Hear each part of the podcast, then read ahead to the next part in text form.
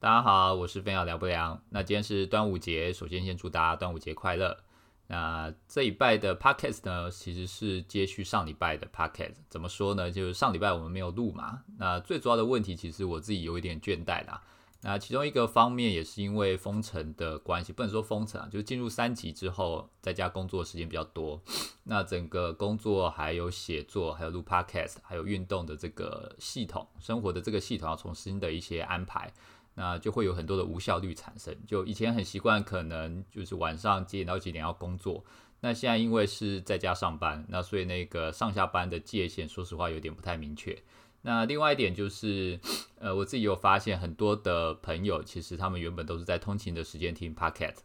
那继在三级之后呢，其实很多人因为没有通勤了，所以也没有继续听 podcast。那我这个收听人数有很明显的下滑。其实我自己也因此少听了很多的 podcast。像我之前平常通勤都会听古爱啊，或者说听科技导读。那在最近这几周，因为呃进入三级的关系，所以就比较没有去听这一些节目了。那我自己也觉得，就是呃，可能也到了需要转变的时候，所以 接下来以后的 p o c k e t 到年底，呃，预计可能就是两个礼拜会推出一次这样子。那除非可能等这个疫情的状况变得更好，然后事情比较上轨道，我们可能或者说有很多人希望我多录几集啊，那我可能才改回一个礼拜录一集，不然之后大概就是两个礼拜一集这样子。好。那接下来之后的 podcast 呢，预计也会做一些改变啊，就是呃，我预计会先去介绍这一两周全球可能发生的一些比较重要的趋势，然后再带到可能我在粉丝团有写的一些文章，然后来说明介绍一下这些文章里面比较重要的一些想法跟观点。那最好这些文章跟想法跟呃整个游戏产业的趋势有一些关系，这样大家听起来会比较觉得有趣，或者说比较觉得有一点融会贯通这样子。好，那这个礼拜游戏产业我觉得比较重要的趋势或事件有两个。那第一个呢，就是 IDC 他们做了一份调查，IDC 是一家数据公司，那他们做了一个分呃分析报告。那他调查了三千八百五十名玩家，那这些玩家呢都是手机游戏的玩家，那这些玩家横跨了美国、英国、日本、德国还有巴西、新加坡，所以从亚洲到欧洲呢，从 T1 到 T2 国家都有包含。那这些玩家普遍呃接受调查，说明了一件事情，就是说他们说他们在疫情期间呢，他们其实是有增加他们玩手机游戏的时间，或者说增加他们玩手机游戏的行为。那他们预计有百分之七十五 percent 的玩家也预计在疫情结束后还会持续他们在疫情期间所增加的这种手机游戏的行为。也就是说，也许他们原本在疫情之前每天可能玩一个小时，但疫情之后呢，他每天可能会增加玩到两个小时。那他们也预计，即使在疫情结束之后，他每天花在手机游戏的时间可能还是会继续下去。那原因不确定，有可能是他即使打疫苗了，但他对于出去旅游或者说是出去看电影的等其他原本的娱乐行为，他还是有一些芥蒂，也说不定。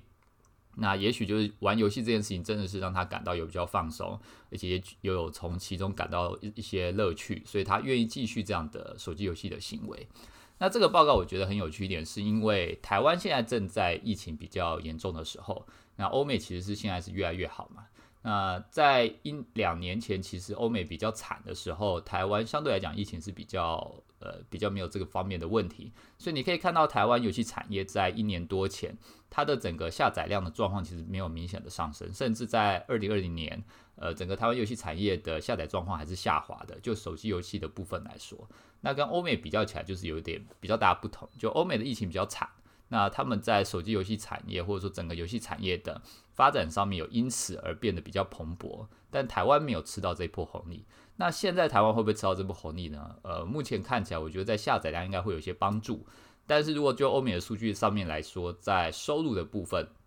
其实这些玩手机游戏玩家都是原本会玩手机游戏的这些人。然后呢，他们在玩这些游戏，他们只不过是加重他们的行为，他们并不一定会付更多的钱。因为游戏它毕竟是一种娱乐行为，然后在疫情的这个时间点，大家的就我们如果从马斯洛的这个生的那个需求理论来说，在这个时候你的一些安全需求或者你的一些生命需求其实受到威胁的，所以大家会优先去巩固你的这些生命需求嘛。所以我看国外的一些报道，其实大家比较会在疫情期间花的钱是在一些生活用品上或者说医药用品上，娱乐的部分大家会去玩手机游戏，主要是杀时间。但是是否会在这上面花更多的钱，其实呃以国外的经验来讲是比较不一定的，比较不会的。那当然有些品类会比较不同，譬如说是博弈类，那很多的这种。呃，原本在实体的这个博弈的行为可能会转到线上，这个是不一定的，这是很有可能的。但是如果我们就一般的玩游戏的行为，我认为在手机游戏产业上面，它是增加下载量的提升，但对于营收的帮助可能并没有想中这么大。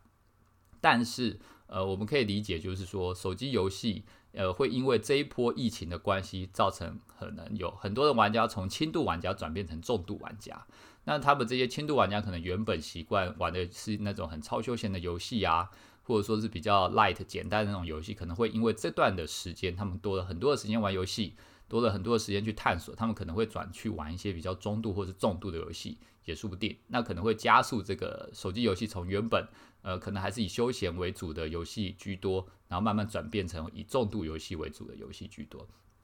那当然，台湾其实是已经是以重度游戏为主啊，但是以欧美来讲，他们其实还是以中轻度的游戏是为主要的市场潮流这样子。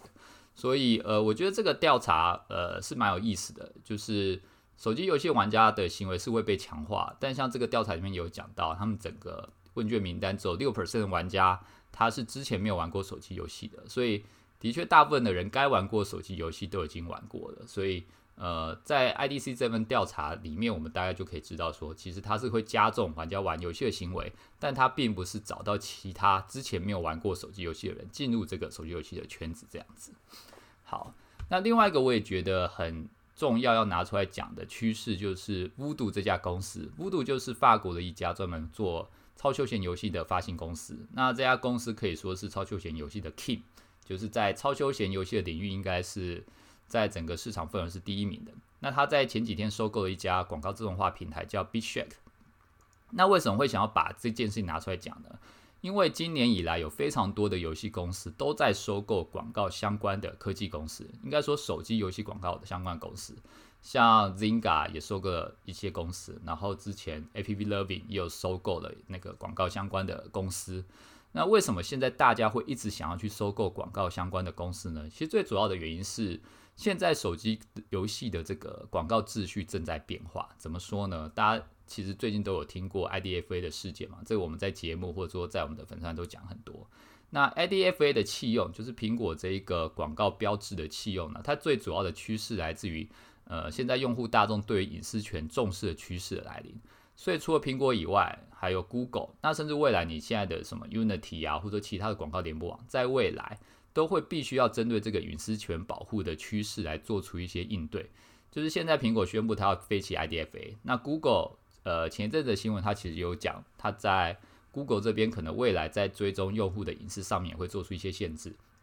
那未来一定会有更多的广告联播网或者说广告的线上平台，他们也要做出类似的限制。那每一种限制其实就代表每一种的资料传输协定都会不一样。像苹果现在 IDFA 废弃之后的新的 iOS 十五点呃十四点五的这个呃广告投放，你就必须要去针对它的这个新的 Ad Network，然后去可能过四十八小时你才能够知道玩家的一些部分的资讯。那这些东西可能在每一个广告平台它所设定的这个隐私上面的这个限制都不一样。因为现在就强调消费者隐私嘛，那他还是要让你部分追踪。那在部分追踪的情况下，他就要要把消费者的一些呃资料啊，或者说一些隐私来做涵盖，让你即使可以追踪，也不能够很好的追踪掉这个消费者到底是谁。所以现在的状况就是说，各家平台未来随着消费者隐私越来越受重视的状况，你去接入各家平台的广告，可能都会越来越。没有效率，除非你接的是那种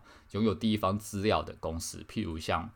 呃 Google 或是 Apple，因为他们拥有 Android 或者 iOS 系统玩家的资料嘛，所以接入这些公司呢，那一定是越来越好。但是相对来讲，你也会受制于人，因为当一个市场里面所有的广告公司都集中在比较大的这些巨头里面的话，那你其实没有人可以跟这些广告公司来去做对抗啊，没有人在未来可以跟 iOS 或者跟 Google。Apple 或者说跟 Google 来做对抗，那里面的这些竞价系统或者说里面的 CPI 到底怎么变？Google 跟你讲，呃，Google 今天的数据跟你讲说，诶，它的那个成本高百分之二十，你就只能接受高百分之二十啊。但以前你可能还有 Facebook 可以抵抗，就是你在 Google 上面贵了，你就去跑去 Facebook 上面买，那你在那个 A P P Apple Search 那边贵了，你可以跑到 Facebook 这边买。那你在 Facebook 这边贵，你就跑去 Google 买，跑去去他的小渠道买，这个是 OK 的。但未来看起来以现在的趋势来说，呃，可能会就是说广告厂商的这个溢价力可能会越来越集中在 Google 跟 Apple 这两家公司手中。Facebook 现在从欧美的一些资料来看，很多公司都已经讲它的这个优势正在急速的下滑中。以前很多的欧美的游戏公司，其实他们大概有百分之四十以上的预算都会投在 Facebook 上面。那最主要是因为 Facebook 对用户定位的这个能力是非常非常强的。大家其实都有听过嘛，就是呃，你可能在脸书 摆着手机上面，然后你跟朋友谈谈到一件事情，就譬如说你谈到猫屎，猫咪吃的饲料，然后结果你下一秒钟你去划划这个 Facebook，你就会发现他投这个猫屎的广告给你，就大家都觉得 Facebook 有在偷听你讲话。这个不确定啊，是不是黑科技？但是这也代表，就是说 Facebook 真的是一个很厉害，它有办法追踪用户呃的这个资料的一家公司。那这也造成它的广告投放效率其实一直是比 Google 或者说其他平台好很多。这个应该算是游戏产业至少业界公认的一件事情。但近期就有发现，在 iOS 十点五之后，至少在 iOS 上面，Facebook 的广告效率下滑的是很明显的。所以比较大的公司现在就在思考另外一件事情。就是说，那我既然 Facebook 的广告效率下滑的这么明显，那我们要不要自己建立一套渠道，自己建立广告平台？因为现在的呃隐私隐私权政策状况是这样，如果你是第一方的，就是说我有所有的会员系统，那我把我的这个广告投放到我的所有的会员，这个是合法的，因为这些会员本身在成为我的会员的时候，就会叫他填一堆的权益啊，一些那个声明书，跟他讲说你必须要给我资料才有办法给你服务嘛。所以把数据投给我的会员，这是 OK 的。但难的是说，我有这么多的会员，我要怎么把广告投给他们？我是需要这个广告系统的，我需要其中也要有一个 DSP，或者说有一个像 Facebook 或 Google 这种的交易平台，然后我可以让我游那个公司旗下的所有的游戏，在我这个广告系统上面做一些竞价的方式，然后互相交换对呃双方的彼此的这个广告资源。所以难的是这个技术，那可能这些大公司，譬如说 Ubisoft 或是 Zynga 或是 EA，他们都有这些用户系统，呃，用户的数据，但是要建立这个网络系统的难度是高的。那现在正好就是因为隐私权政策关系，很多广告技术公司、广告科技公司现在，呃，他们的这些算是地生基础正在消失。就譬如我讲一个最直观的案例，就是像数据分析平台，像 Xfire、Adjust。这种公司，它以前的功能就是说，它可以去追踪用户的数据，然后给你一个第三方公正客观的数据，告诉你说，好，你今天投放的广告，它的收入、它的留存到底是什么？你今天在 Facebook 投入的广告，它的 ROI 是怎么样？你在 Google 投入的广告，它 ROI 是怎么样？以前是做得到这件事情的，但是在未来隐私权政策的改变之下，他们是做不到这件事情的。那当他们做不到这件事情的时候，他们就没有存在的意义跟价值了。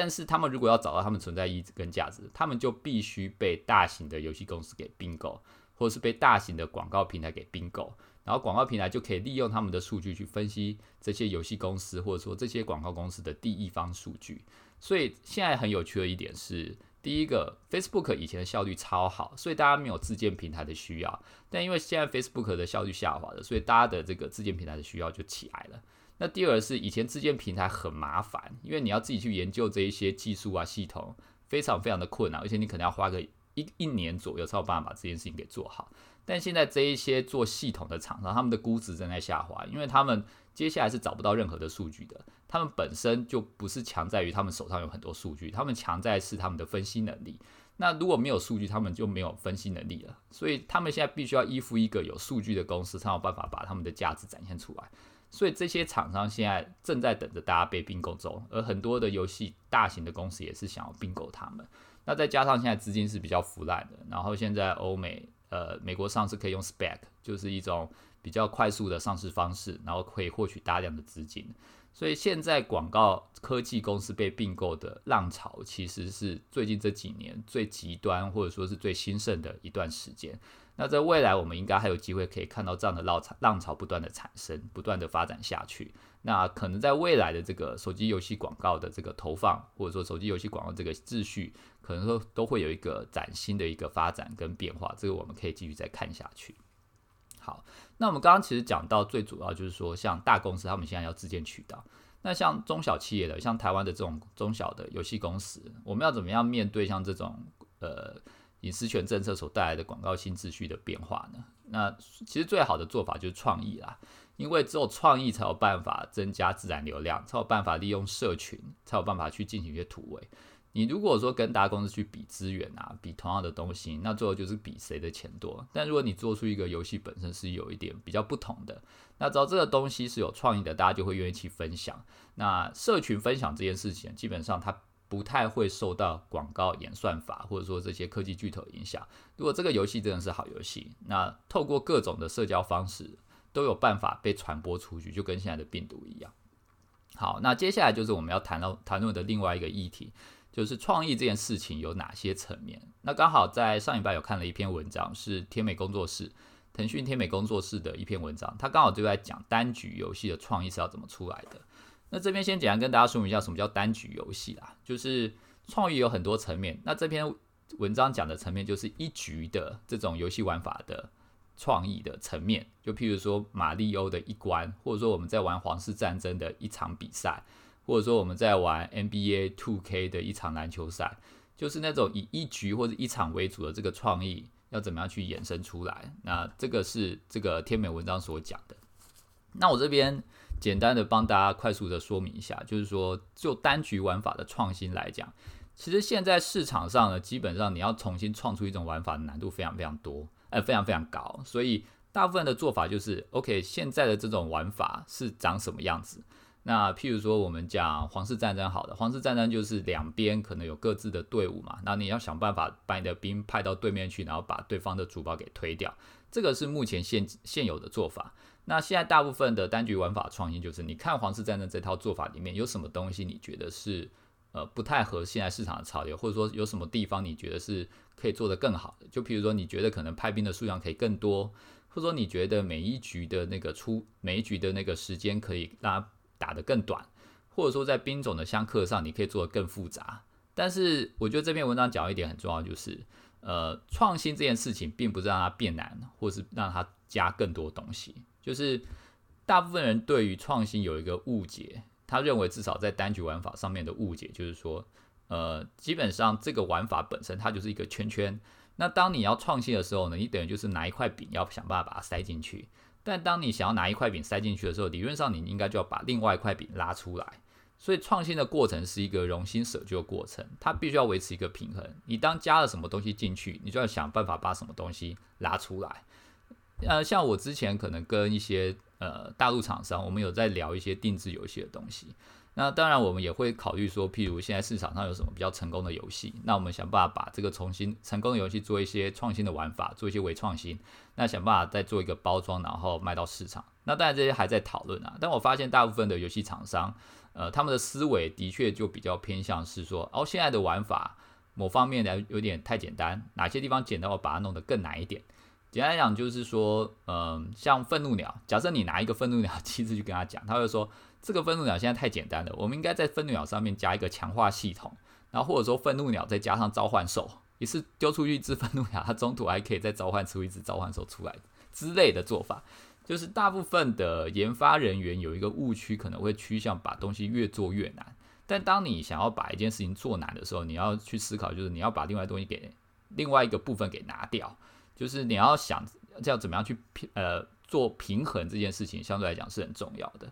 那另外就是所有的创新，它最后都回归到一件事情，就是用户的体验上面。就是创新不能为了创新而创新，我们是为了提升用户的体验而创新。所以，如果能够提升用户的体验的话，其实创新这件事情，即使不用太 fancy、太厉害，只要用户的感受是好的，或是不同的，那这件事情就有戏。那这也带到另外一个我要讲的，就是说，呃，我们刚刚讲到是单局玩法创新。那其实现在以大部分的中国公司，他们比较擅长的就是机制堆叠上的创新。简单来说，就是像 RPG 加 SLG，或者说是三消加 SLG，他们把不同的玩法混杂在一起，然后想办法做出一种新的类型出来。那有点截长补短的味道啦。譬如说 SLG，通常最大的问题是它前期很难熬，你要盖一个城堡，盖个六小时、八小时，那大家盖完，玩家就已经跑去下载别的游戏了。那所以现在比较长的做法就是前期在盖城堡的时候，它另外会让你加入其他的游戏机制，让你可以快速获得这个成就感。OK，那这个是大部分的机制堆叠上的创新，但它听起来好像是有点没有什么意义，你只不过是做缝合缝合怪的做法嘛，就是 A 加 B 加 C。但某方面来讲，如果你融合的好，其实你给玩家的那个体验感受的确是不一样的。那这个就是我所说的，其实，在机制上面，现在比较流行的是堆叠上面的创新。但我们刚刚所讲是单局玩法的创新上面来讲，还是会比较倾向建议走容新舍旧的方式，就是你要维持一个平衡的方式。但如果说是跳脱到单局玩法，我们讲机制面。机制跟单局的不同就是，呃，我们刚刚讲到皇室战争，皇室战争的单局就是打一局，机制面就是它有可能有抽宝箱系统，那它可能也有一些跨服战，那它可能还有 PVP，机制上你可以做一些堆叠上面的不同的创新，这个是现在市场上比较主流的做法，这样子。好，那第三种的创新其实风格主题的创新，这个比较偏，我觉得发行端会去发想的事情。也就是说，我们把一个比较成熟的品类，然后打做一种不同的风格，然后再想办法去创新，想办法去打不同的玩家。这种其实是呃现在很多的发行会做的。像我前一阵子有看过一个游戏，这个是我朋友推荐给我的，可惜我在台湾不能下载。它就是一个蚂蚁类型的 S O G。那这个游戏的玩法呢，其实它很像那个《黑道风云》，听说也是《黑道风云》那个团队出来的。不过我先声明，我自己本身是没有去玩的。那这个游戏它用《黑道风云》的那个玩法，然后它用蚂蚁的这个外观去做这件事情。那蚂蚁跟 S O G 其实很搭，因为大家都知道蚂蚁雄兵嘛，就蚂蚁它本身就是一个，它要出去搬东西、出去吃呃吃食物啊、出去干嘛建蚁巢，它都是一群一群出去的。所以蚂蚁跟 S O G 它在概念上其实是有点相融。那这个游戏在欧美，我记得畅销榜上都有进前五十名，其实是做的蛮成功的一个风格上面创新的案例。所以。我们呃，同整下，同整一下，就是我们刚刚讲到几个创新，一个是单局玩法上面的创新，另外是机制机制堆叠上面的创新，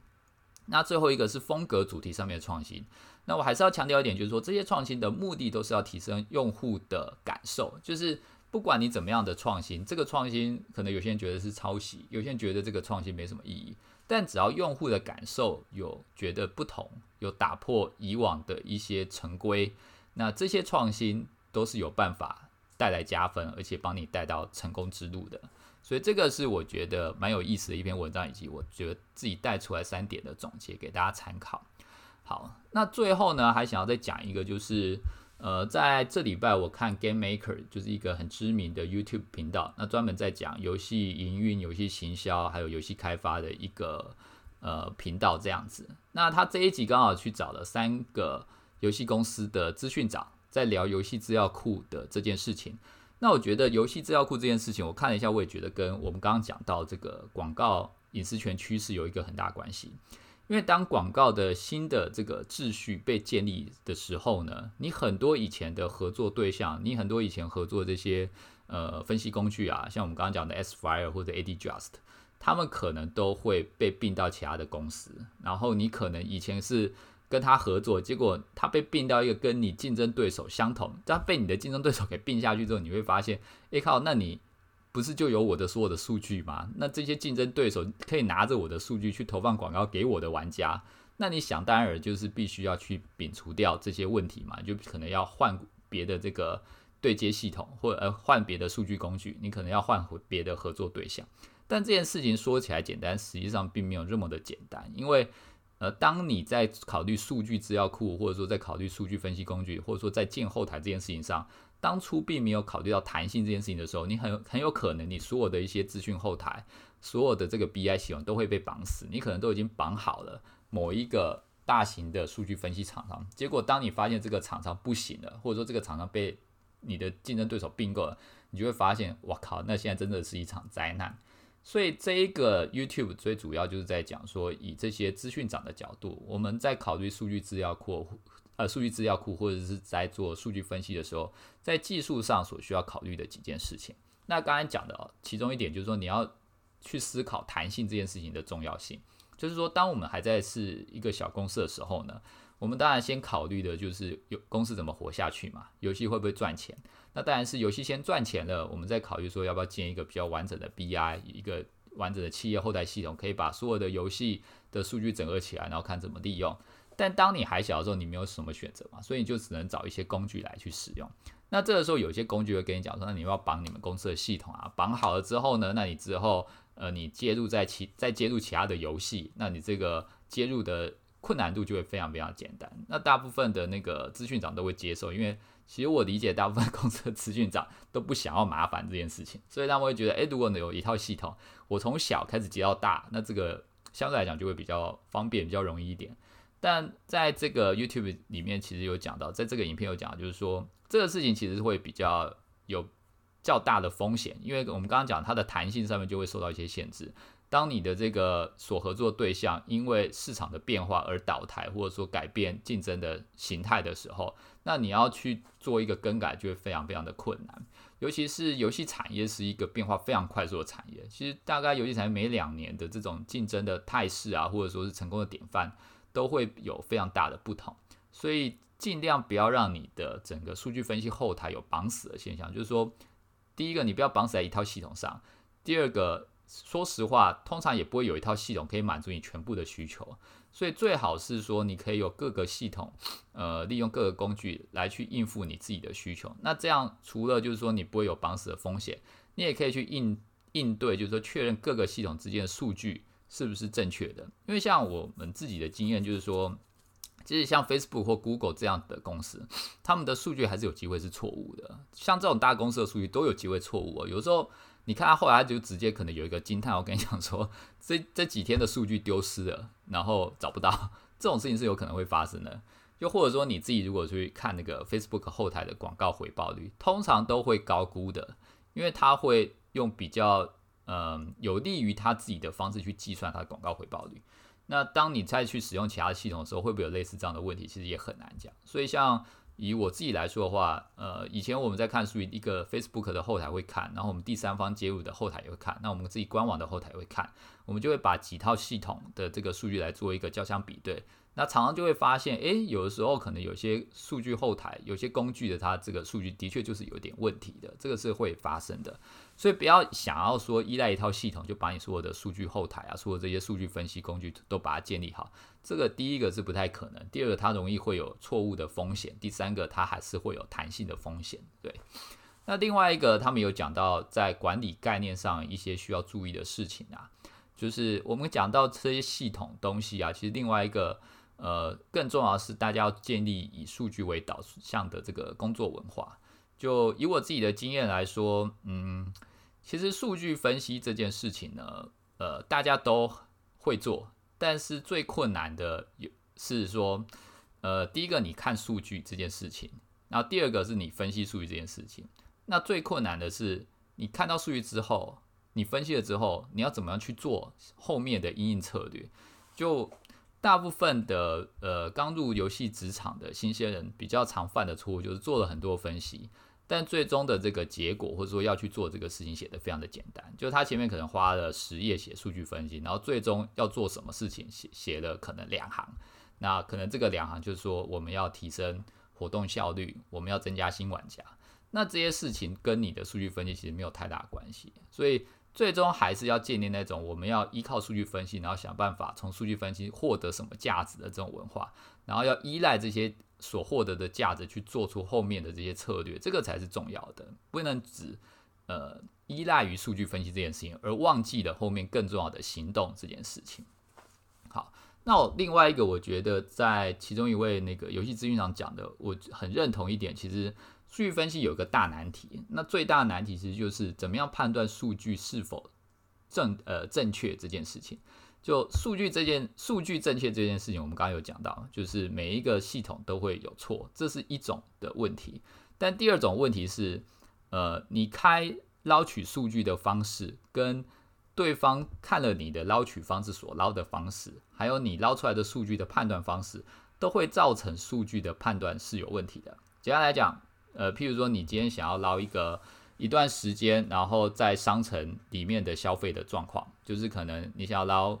一月一号到一月十号所有的玩家，然后在这段时间的商商城的消费状况，那你可能在开需求的时候没有开得很清楚，所以捞出来有可能对方给你的资料，第一个有可能是数量，第二个有可能是总金额。那第三个，他可能捞那个商城，但是你的游戏内有各种的商城，他只捞了其中的一个商城。那所以他所得出来的资料呢，跟你开的这个需求有很大的关系。所以即使这个数据的后台它的资料本身是正确的，但开需求者捞取方式的不同，跟呃听的这个人的资料的这个技术人员他去捞出来所给予的这个资料的不同，可能都会造成最后这个数据在判读上是不是正确的问题。那最后一关就是说，当你看到这个数据的时候，你怎么去判读？就同样跑出来一个次流四十五 percent 的这个数据，有人会觉得它是好的，有的人他是会觉得它是坏的。那这个数据怎么样去延伸？怎么样再继续判断？那又是一个大灾问的一个问题。那我自己的经验就是说，呃，所有的数据所得出来结论，它都有一个逻辑。那只要这个逻辑是违反常理的，它应该就会有一些猫腻，就是有一些状况在里面。那这个时候呢，就要回去去看这个 raw data，我们要回去去确认第一个数据本身在捞取的时候有没有这个需求沟通上面的问题。那第二个在判断上面有没有角度上面的问题？回去再看这个 raw data，再去看说，诶，这个异常的这个数据的这个状况呢，是否能够被合理的解释？解释？因为有的时候，因为大家的这个经验的不同，所解释的这个方式的角度不同，它的解释的这个正确性，我觉得都是会值得呃可以去 challenge 或者说去怀疑的。那这个说实话就要经验的累积啦，就是你要不断的看很多的数据分析的。一些报告，然后你自己也要不断下去做一些数据分析，久了你就会发现有一些数据做出来这个结果跟你的常理是不符合的。那这个时候你就会比较容易去避免一些错误。譬如说，理论上来讲，你的次流到三流到七流应该会不断的下滑。那你今天看到一些数据，它的七流是比六流还要来的高的时候，你就要回去看一下这个数据是不是有异常的，这是其中一个点嘛。那另外一个点就是我们常讲说。呃，玩家刚导进来的时候的前几集，它的流失是最高的，因为这个时候玩家还没有确定要玩的游戏，所以他可能在前三集还不确看，呃，还在看这个你的游戏到底长什么样子的时候，他就流失了。那通常可能有百分之三十到四十的人在这个时候就会流失。但如果你今天捞出来一个资料，前面前三集的流失都只有百分之一、百分之二，然后结果在第十集就突然蹦出一个百分之五十，那这个数据在常理上就是有问题的。那这个就只能靠经验，就是你看多了数据就知道。大部分数据的走向是怎么样？那我们现在如果某个游戏捞出来这个数据的走向跟其他的游戏有很大不同，或者说跟它的历史数据有很大不同的话，那我们就可以回去看这个比较反常、比较有可能有猫腻的地方，然后最终得到一个比较正确的结果。好，所以今天的东西我再简单说明一下，就是我们今天其实聊了，譬如 IDC 它有讲过，就是百分之七十五 percent 的手机游戏的玩家，那他们预计就是说在疫情结束后，他们还是会继续持续。玩这个手机游戏的行为，那他们不是新玩家，他们都是旧玩家，他们只是可能会从轻度玩家变成重度玩家。那另外我们也讲到，就是说现在的整个手机广告秩序正在变化，那这也反映在很多的游戏公司，他们正在收购不同的广告科技公司。那小厂商怎么办呢？我们没有办法收购广告科技公司，那我们就只能靠创意。那我们今天有讲到创意，其实有三个层面，第一个是单局玩法上面的创意，一个是机制堆叠上面的创意。另外一个是风格主题上面创意，那这上面呃这三种的创意或是创新呢，其实都是目的最终都是为了要提升消费者的这个用户体验。那如果你能够给玩家的这个用户体验有一个不同的感受，其实什么样的创新都是好的创新。那最后就从广告秩序的改变，我们讲到其实资料库的弹性，数据资料库的弹性这件事情是非常重要的。如果你在做数据资料库或者说在使用这些数据分析软体的时候，呃，你没有一定的弹性，你只选一家的话，那其实当这个公司被并购，或者说他这家公司发生一些问题的时候，你的这个弹性就失去了。那我们其实也聊到，就是说怎么样，呃，在数据分析的上面呢，我们要怎么样建立数据为导做导向工作文化？那怎么样去判断什么样的数据才是正确的？即使数据本身是正确的，但是有可能因为开需求的方式、捞取的方式以及判断的方式，会造成数据这件数据本身。它可能还是有一些错误产生，那它最后要想办法解决这件事情的做法，就是回到逻辑这件事情。那逻辑要怎么做呢？其实就是要看你自己的经验。当你的分析资料看多了，你自己做了很多次的数据分析，你就会知道有一些数据的这个走向是合理的，有一些数据的走向可能是比较不合理的。那当你看到不合理的数据的时候，就要回去要看一些 raw data，去看最原始的数据，看。那些藏在细节里面的魔鬼到底是什么？那这样才有办法去真正的做好一个好的数据分析。这样好，以上就是今天的 podcast。那还是跟以前一样，如果大家有任何的问题，都欢迎大家寄信，或者说来我的粉丝团来跟我讨论。那就先这样吧，谢谢大家，拜拜。